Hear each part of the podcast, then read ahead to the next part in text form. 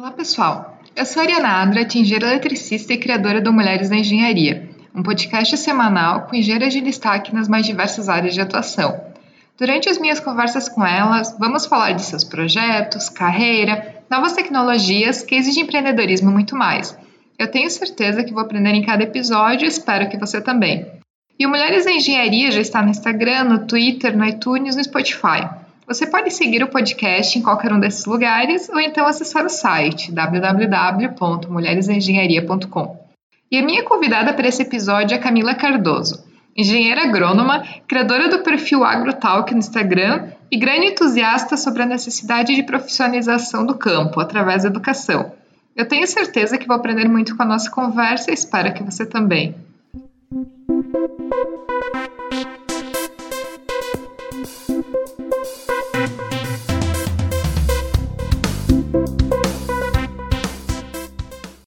Camila, seja bem-vinda ao Mulheres da Engenharia. Muito bom é, te receber aqui para a gente conversar, conhecer um pouco da tua história. A gente que já conversou bastante pelo Instagram, já acabou virando amiga também dessa vida de engenharia, mas é muito bom te receber aqui para conversar com a gente nesse episódio do Mulheres da Engenharia. Oi, Ariana. Primeiramente, eu gostaria de agradecer muito o convite. Me sinto muito honrada em poder participar do Mulheres da Engenharia eu, como ouvinte e fã, eu sei o nível das outras engenheiras, então realmente é uma honra estar aqui com você. Para a gente começar e para a gente te conhecer melhor, tu pode contar um pouco para a gente da tua trajetória, de onde surgiu o interesse pela engenharia agronômica, de onde veio esse interesse pelo campo, pela vida de fazenda? Então, conta um pouco para a gente como que tu foi parar na engenharia agronômica. Então, eu sou do interior de São Paulo, né? Sou nascida em Aracatuba, apesar de hoje eu morar em Campo Grande. E quando eu era pequena, eu fui muito incentivada, principalmente pelo meu pai, para gostar de matemática, fazer aquelas Olimpíadas é, de matemática, jogar xadrez. Eu tenho até alguns, algumas medalhinhas do colégio, sabe, de campeonato de xadrez. Então, isso fez com que eu tivesse um gosto pelas, pelas exatas. Agora, a parte da engenharia agronômica foi, é uma coisa de infância. Nas nossas férias, feriado, qualquer vaguinha, em vez de ir pra praia ou de ir pra Disney, o meu pai sempre levava a gente pra fazenda. Todas as férias a gente estava na fazenda. E desde muito pequena, eu já tinha alguns afazeres lá. Por exemplo, antes de assistir desenho de manhã, eu tinha que rastelar o quintal.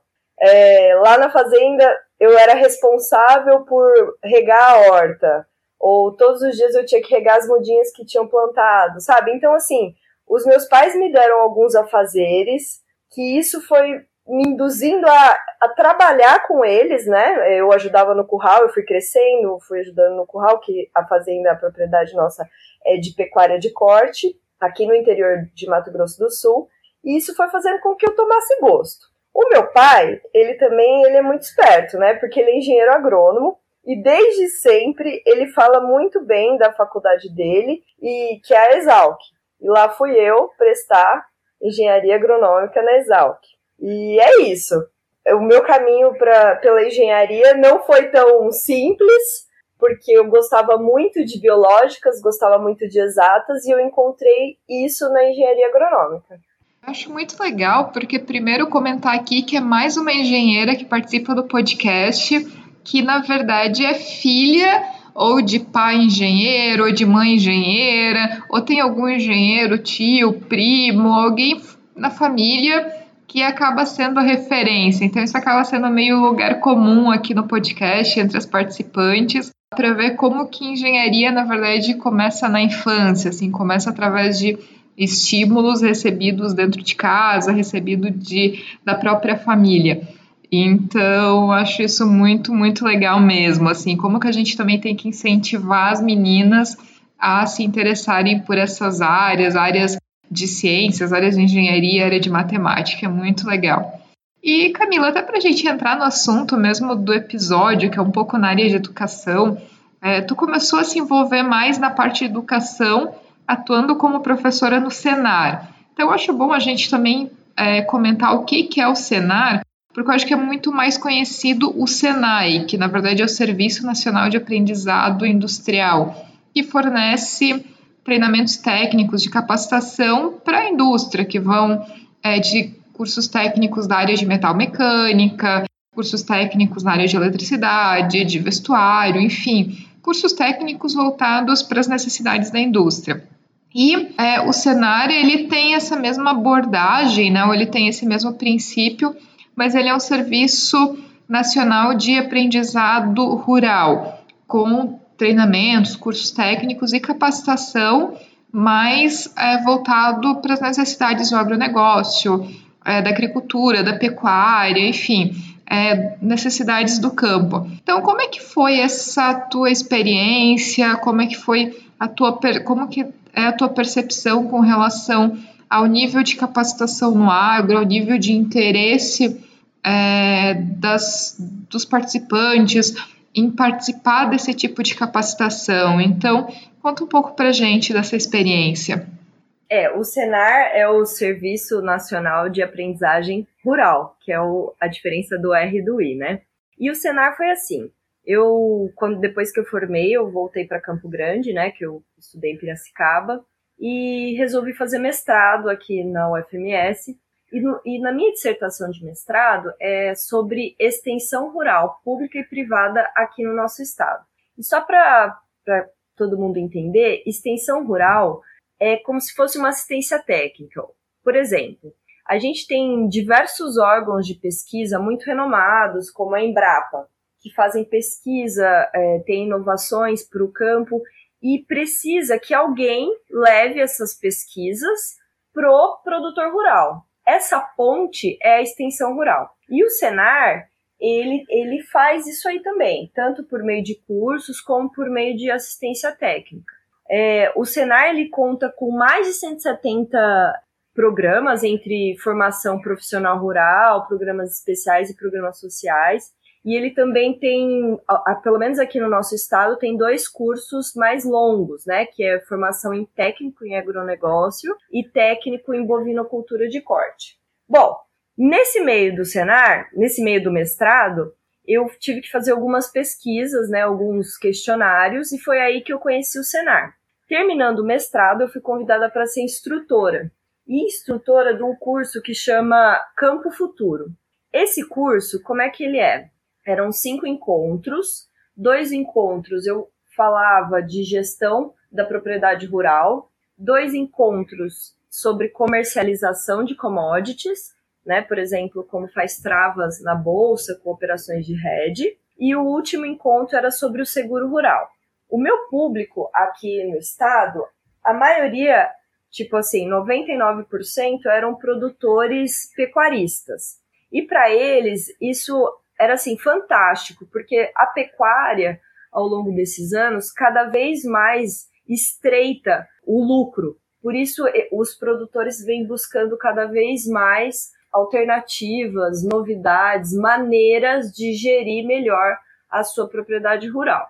É, além de, os cursos do Senar, além dos produtores rurais, né, dos proprietários, eles também atendem aos funcionários, o que eu acho super interessante, porque você tecnifica sua mão de obra, né, e também pode tecnificar ou gerar uma segunda renda para os familiares do pessoal que trabalha na sua fazenda. Por exemplo, tem curso é, do Senar de queijo, de laticínio, para as mulheres ou quem tiver interessado, criar essa renda de fazer o queijo da fazenda e vender na cidade, entendeu? Doces, doces caseiros, esse tipo de coisa. É muito legal. Eu, eu modéstia à parte, sou apaixonada, então só tenho a falar bem do Senar. É, eu acho muito importante essa capacitação, porque muitas vezes a gente tende a subestimar é, o poder de mudança de treinamentos mais técnicos e com aplicação mais prática e a superestimar é, cursos é, mais é, conceituados ou mais conhecidos. Então, muitas vezes a gente tem a falsa ideia que é, o ideal seria ter milhares de vagas num curso de graduação em engenharia, em ciências da computação, numa universidade extremamente renovada. Quando na verdade eu acredito que é, capacitação técnica com aplicações práticas tem um potencial gigante de mudar a vida de muitas famílias, porque essas famílias ou essa, esses profissionais eles vão ter um conhecimento prático, vão ter uma porta de entrada para o mercado de trabalho, vão conseguir uma fonte de renda para suas famílias ou uma segunda fonte de renda também, no caso de alguns cursos. Isso tem um poder de mudança é fenomenal, assim. Então, eu acho muito bacana isso comentou do cenário, eu acho a iniciativa de cenário, de Senai, de curso de capacitação técnica uma coisa super válida e é, com uma necessidade tremenda, assim. Então, um potencial muito grande de mudar a vida de muita gente, de muita família. E, Camila, até para a gente comentar um pouco de como que a gente se conheceu, que na verdade foi justamente conversando pelo Instagram, por tu ter criado o perfil do AgroTalk, que é uma iniciativa muito legal de divulgação do agro, e tu também participa de algumas outras atividades, palestras, acaba divulgando o agro. Então, como é que surgiu é, a necessidade, ou como que surgiu a iniciativa da criação do AgroTalk, o que, que te levou a criar essa página, divulgar o agro, como que é, surgiu o AgroTalk? Então, o AgroTalk, ele criou corpo esse ano, mas ele era um, uma angústia que eu tinha dentro de mim de, há muito tempo atrás. Por quê? quando eu encontrava pessoas, é, até propriamente da família, amigas, que não tem muito a ver com o agro, elas tinham, essas pessoas tinham uma visão um pouco distorcida. Só replicavam algumas informações que, sabe, que viam na mídia. Até a gente vê muito, muitos artistas falando muitas abobrinhas por aí sobre o agro. E eu falava, gente, mas não é possível, sabe? Eu vejo meu pai, eu vejo várias pessoas, assim, os pais de muitos conhecidos, eu vejo amigos que, poxa, se dedicam, trabalham na roça com o maior prazer, sabe, um amor de, na criação, um amor na lavoura. Não é possível que as pessoas possam estar tá falando assim tão mal, sabe? Demonizando praticamente o produtor rural. E aí, durante também, enquanto eu estava é, instrutora do Senar, eu conheci muito o Estado porque os cursos eram dentro de diversas cidades aqui do estado, sabe? E aí eu fui vendo que não era só com meu pai ou só comigo. Os produtores também tinham essa angústia, sabe? E no comecinho eu até falava para eles, gente, vocês têm que, sei lá, publicar isso no Instagram, o amor que vocês sentem, não sei o quê. Só que aí eu me toquei que se tem alguém que tem que fazer alguma coisa, que comunicar o agro, esse alguém tinha que ser eu, né? Que eu sei lá, tinha mais facilidade é, em comunicar, mais facilidade até no Instagram, né, nas mídias sociais, do que esses produtores. E aí eu criei o AgroTalk. E a ideia do AgroTalk, qual que é? É comunicar o agro, principalmente para quem não é do agro. Porque é aí que eu acho que falta muito, está muito carente da comunicação. Tem um vídeo do nosso ex-ministro da Agricultura, do Roberto Rodrigues, que ele chama as pessoas que estão é, fora do agro, que moram nas cidades, de urbanoides. E eu acho esse termo muito bacana. E eu não quero que fique uma coisa assim, ah, nós somos do agro, a gente que sustenta o país e tudo mais. Não é isso. Eu quero passar uma mensagem para as pessoas de que os urbanoides e que o agro, eles caminham juntos. Porque sem, é, sem os urbanoides, a gente não teria para quem vender certo? A gente não teria crédito, a gente não teria é, novas tecnologias que são feitas nos grandes centros. Mas também sem o agro, às vezes as pessoas esquecem que aquela camiseta de algodão veio de algum lugar, que o café da manhã veio de algum lugar, algum produtor teve que planejar muito bem a lavoura dele, teve que corrigir o solo, teve que pensar em quantas vezes ele ia aplicar defensivos, se ia precisar de defensivos ou não, para produzir aquele café, para produzir aquele trigo do pão, sabe? Nos, nos cosméticos que as pessoas usam, na ração dos pets, ou seja, tem muito agro na vida das pessoas e às vezes elas acabam esquecendo disso, sabe? E é isso que eu queria relembrar, trazer um pouco de empatia para os dois lados mesmo, é, para mostrar que os dois caminham juntos e que é muito legal ver que um produtor ele se dedica tanto ele quanto a família dele, num caso de sucessão familiar, né, se de dedica de corpo e alma para produzir tanto aquele alimento, aquela fibra, combustível para as pessoas, entendeu? Então é um pouquinho de empatia na comunicação. O agrotalk é mais ou menos isso. E Camila, no início tu comentou que na verdade a fazenda da tua família era uma fazenda de corte, uma fazenda de pecuária. Então, como é que tu vê essa onda que tem é, surgido e está cada vez mais forte, tanto na parte do vegetarianismo, de muito hambúrguer e carne é, de laboratório feito à base de planta, por exemplo, e também é, a carne de laboratório através do crescimento de células animais. Então, cada vez mais tem essa certa hype de substituir é, a carne natural, seja de boi, por exemplo, frango, é, peixe, mas de, de substituir a carne é, natural, né, a criação dos animais, por versões à base de plantas ou versões de laboratório, né, de células cultivadas é, em laboratório. Qual que é a tua opinião ou como que é a tua perspectiva sobre esse assunto? Então, assim, a minha opinião pessoal é em relação à substituição, primeiro, tá? A substituição de carne por vegetais, né, que tem alto teor de proteína. Eu acho que isso é uma opção das pessoas. Eu acho que elas, é, a gente tem que respeitar isso. Elas também têm que respeitar quem não tem essa opção e tá tudo bem na minha opinião, é essa. A gente vê que a carne tem diversos nutrientes, a gente vê que tem maneiras de, de produzir a carne que, ao invés de atacar a camada de ozônio, como é muito falado por alguns vegetarianos e veganos, tem a gente faz sequestro de carbono, entendeu? Então, assim, tem diversas tecnologias que às vezes as pessoas não conhecem e só falam de forma negativa, né? Isso em relação à substituição, tá? Acho que cada um tem que respeitar a sua decisão e sem problemas. Agora, em relação à carne de laboratório, eu acho uma coisa meio desconexa. Por quê? Se a gente está indo para um rumo, a humanidade está indo para um rumo onde você quer segurança alimentar, você quer saber o que, que você come no prato, o que, que tem né, na sua comida, do que, que é feito, você quer se alimentar da maneira mais natural possível. E aí você vai comer um negócio feito de laboratório, na minha cabeça não faz sentido, né? Mas, é, vou, vou chamar nós, né? Nós, como pecuaristas, produtores rurais, a gente tem que estar atento a essas mudanças e tem que cada vez mais nos preocupar em entregar qualidade para o prato do produtor. Entendeu? Essa é a minha opinião. Não podemos ficar para trás.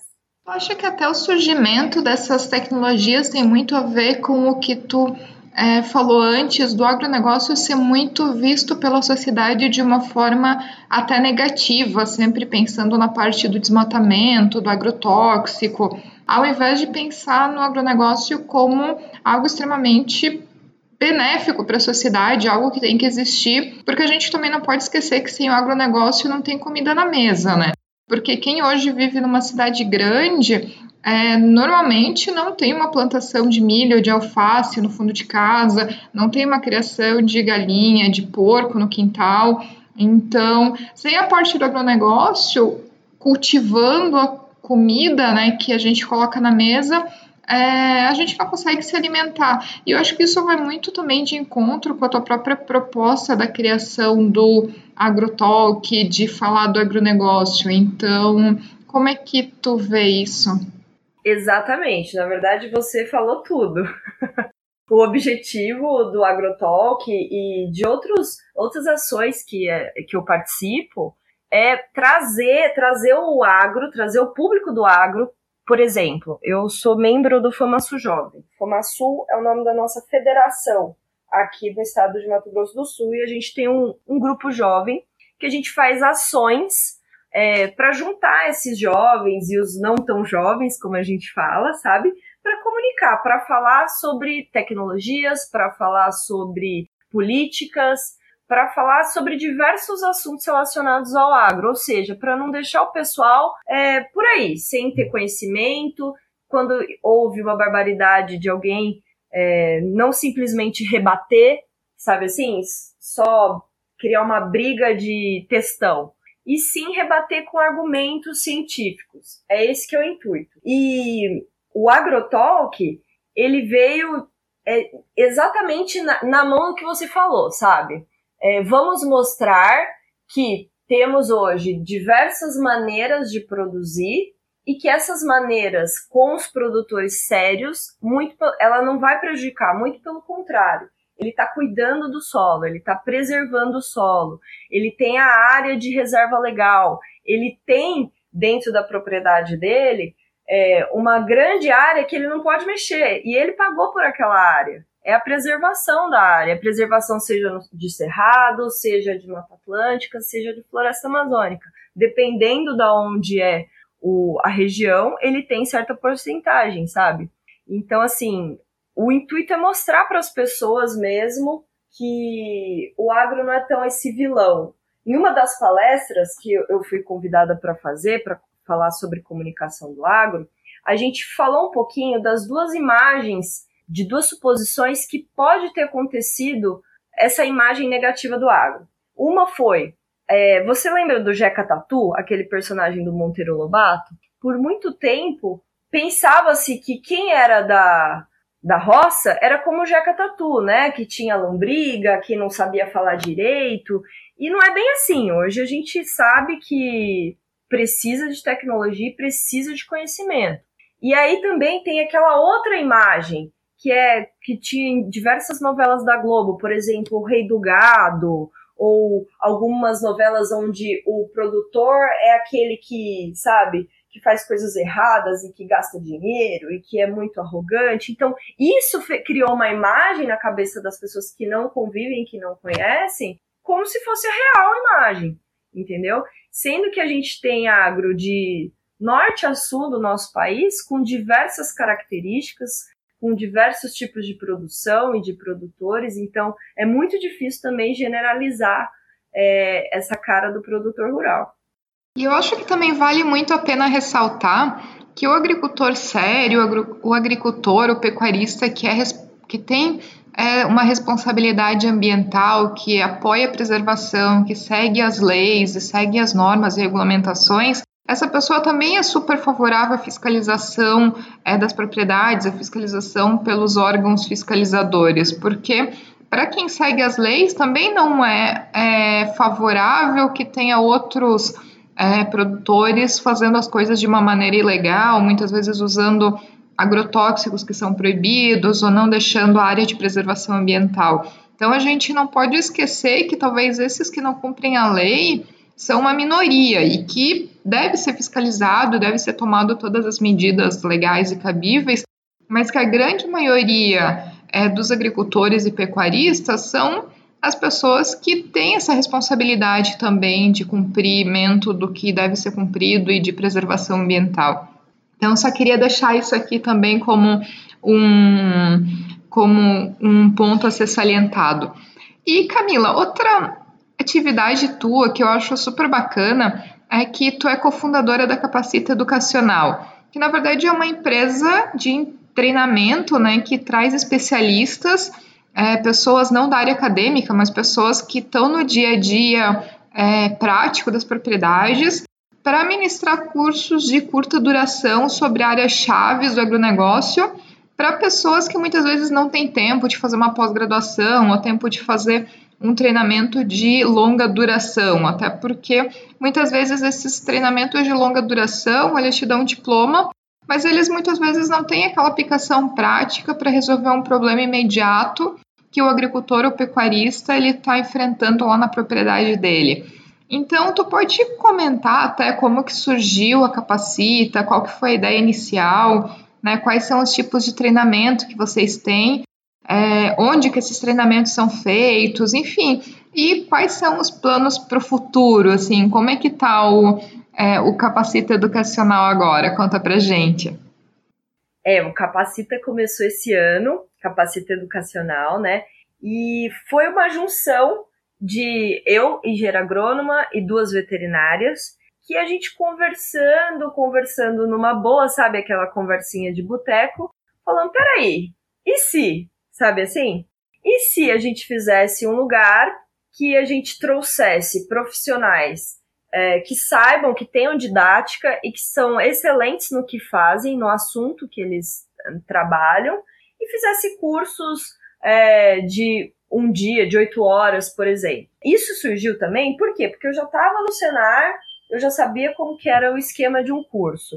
As meninas, as minhas sócias, elas ouviam muita demanda das pessoas falando, poxa, aqui em Campo Grande não tem curso, ou você faz uma pós, é muito longa, né? Não tem especialização, tem que viajar. E aí a gente juntou isso aí e criou o Capacita. É, o nosso intuito é, é trazer esse curso para quê? Para que o produtor ou o estudante ele venha, assista, tenha um contato próximo com o palestrante, né, com o professor, tire as suas dúvidas e saia de lá já podendo aplicar na fazenda.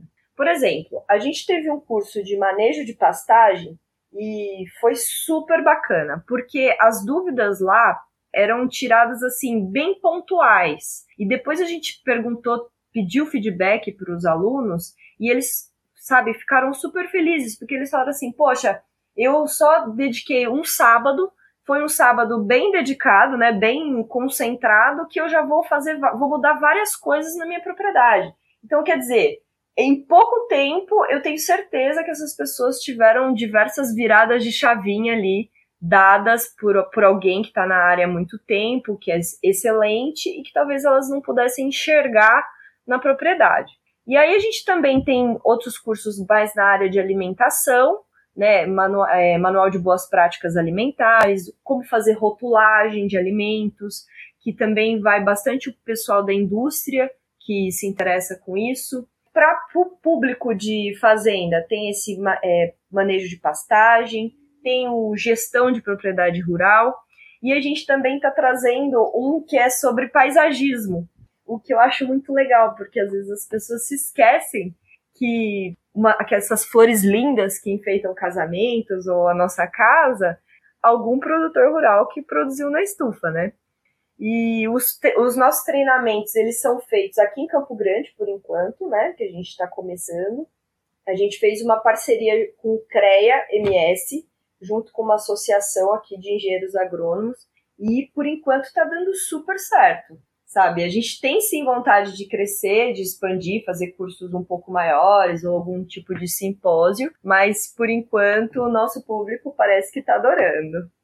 E tem aquela propaganda também que fala que o agro é pop, o agro é tech, mas na verdade eu acho que o agro ele está ficando cada vez mais high-tech, né? Porque cada vez mais a tecnologia está entrando no agronegócio e está chegando para ficar mesmo. Então, cada vez mais agro vai significar tecnologia daqui para frente, como várias outras áreas também. E como que tu vê a questão da capacitação no sentido de os funcionários das fazendas, eles estão buscando capacitação, né? Os proprietários das fazendas estão buscando capacitação em coisas mais relacionadas à tecnologia para os seus funcionários, né? Qual que é a tua é, a tua visão disso e a visão de se realmente o pessoal que já está no agro está se preparando para essa vida de agro high-tech que a gente está vendo que está chegando. Então, é, como eu disse um pouquinho antes, eu vou falar a minha opinião relacionada ao mundo que eu vivo, né, que é aqui o nosso estado, porque com certeza a diversidade aqui no nosso país é muito grande. Mas o que eu vivo e o que eu ouço, o que, que é?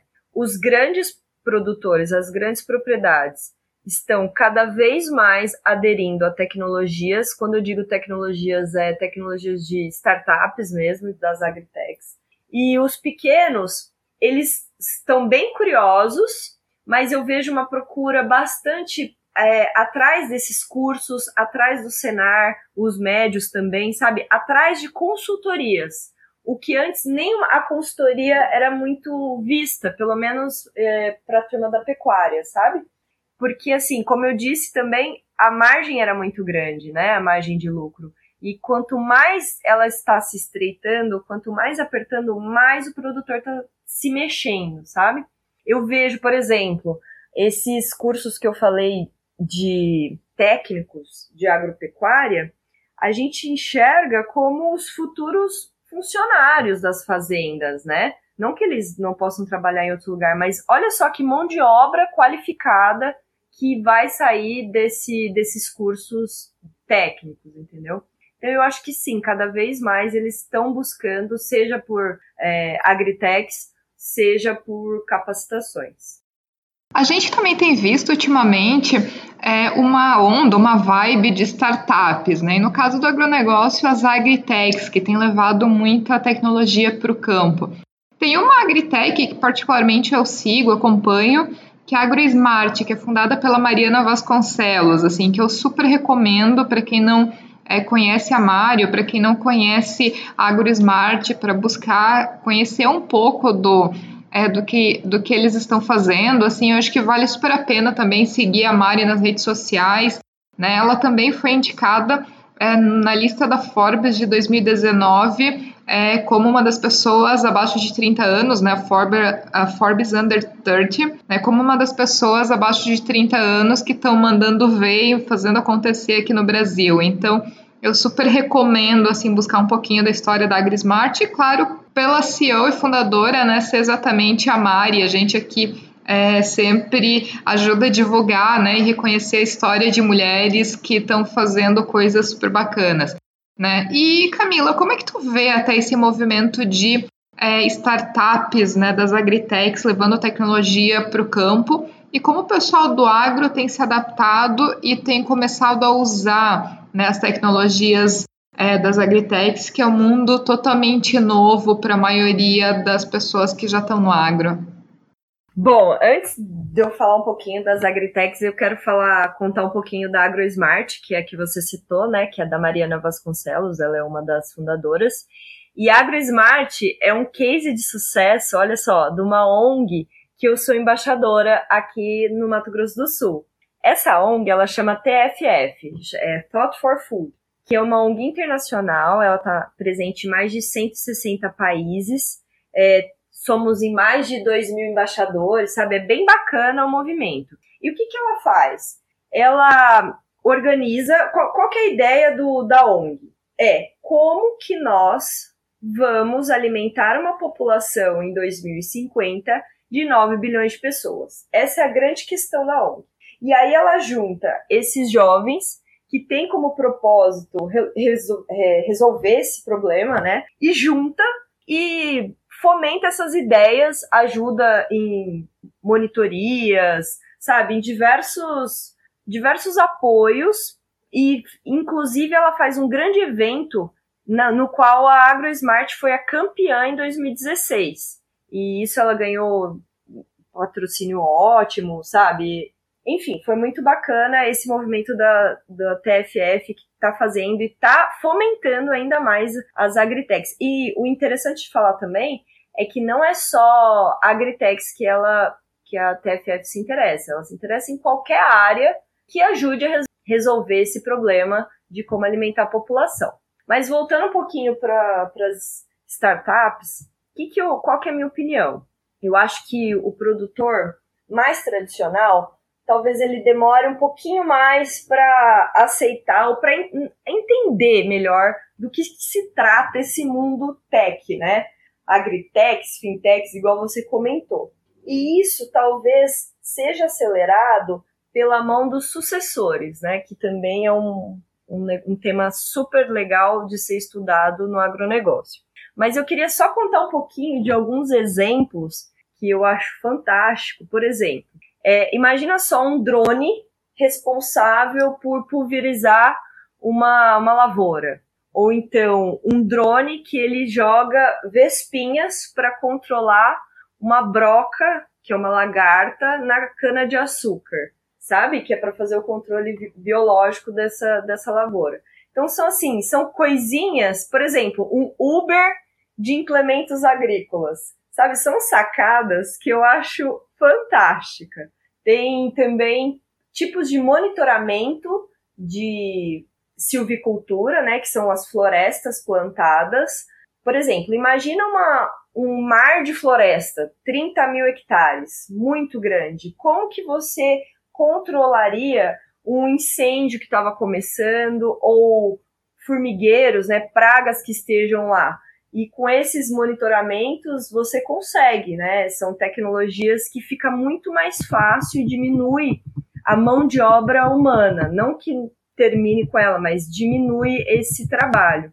É, tal, o que é muito encontrado, que a gente vê que tem muita aceitação, são aplicativos, são ferramentas de gestão de propriedade. Tanto na hora de comprar os insumos, né, os insumos que são que você precisa para produzir, adubo, corretor de solo, essas coisas, como na hora de no meio da produção, da gestão, como também para vender a produção. Enfim, tem muita coisa, muita coisa legal, sabe? E eu tenho certeza que essa nova geração aí que de sucessores que está se formando vai levar cada vez mais essas coisas legais para o campo.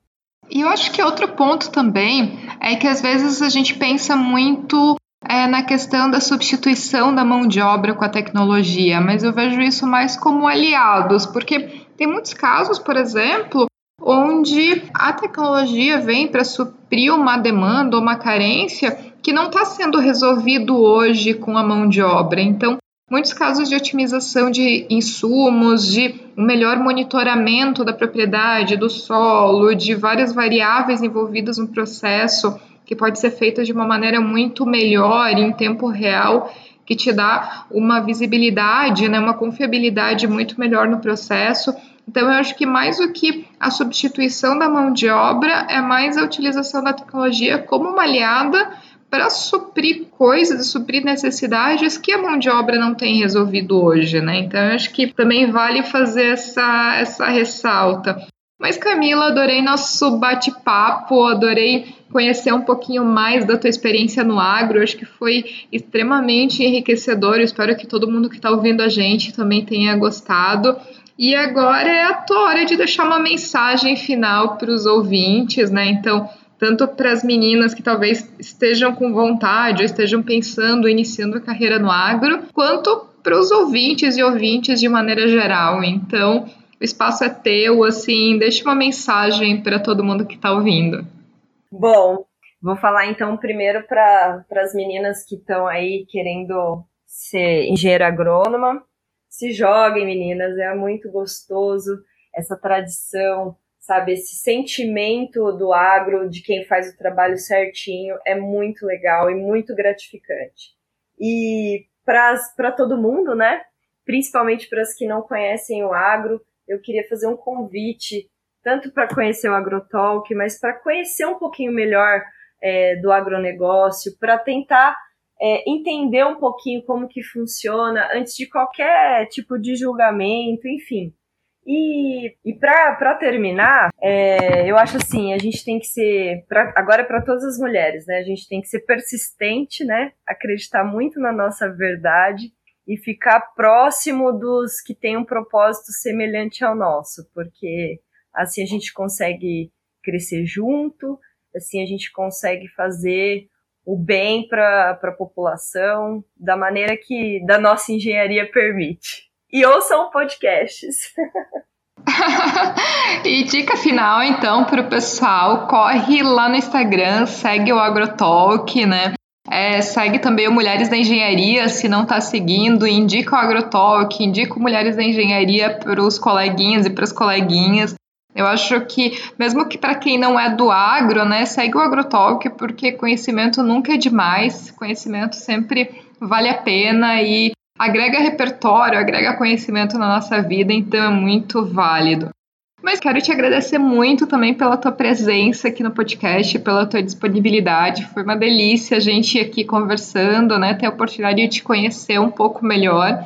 Então, te agradeço de coração a participação aqui. Tenho certeza que os nossos ouvintes ficaram bem contentes com a nossa conversa também. Nossa, Ari, eu que agradeço mais uma vez. Muito obrigada mesmo. Eu que sou fã de conhecer diversos assuntos, fico muito, muito feliz pelo espaço de mostrar um pouquinho aqui da Camila, do Agrotalk e do nosso agro aí. Muito sucesso para você, mais do que já tá esse Mulheres da Engenharia. E se você que está ouvindo tiver algum comentário, crítica ou sugestão, só enviar um e-mail para ariana.mulheresdaengenharia.com ou então acessar o nosso site www.mulheresnaengenharia.com e deixar o seu comentário. E se você gostou desse episódio, ficarei muito feliz se puder compartilhar com outras pessoas que podem gostar também. Um abraço e até o próximo episódio.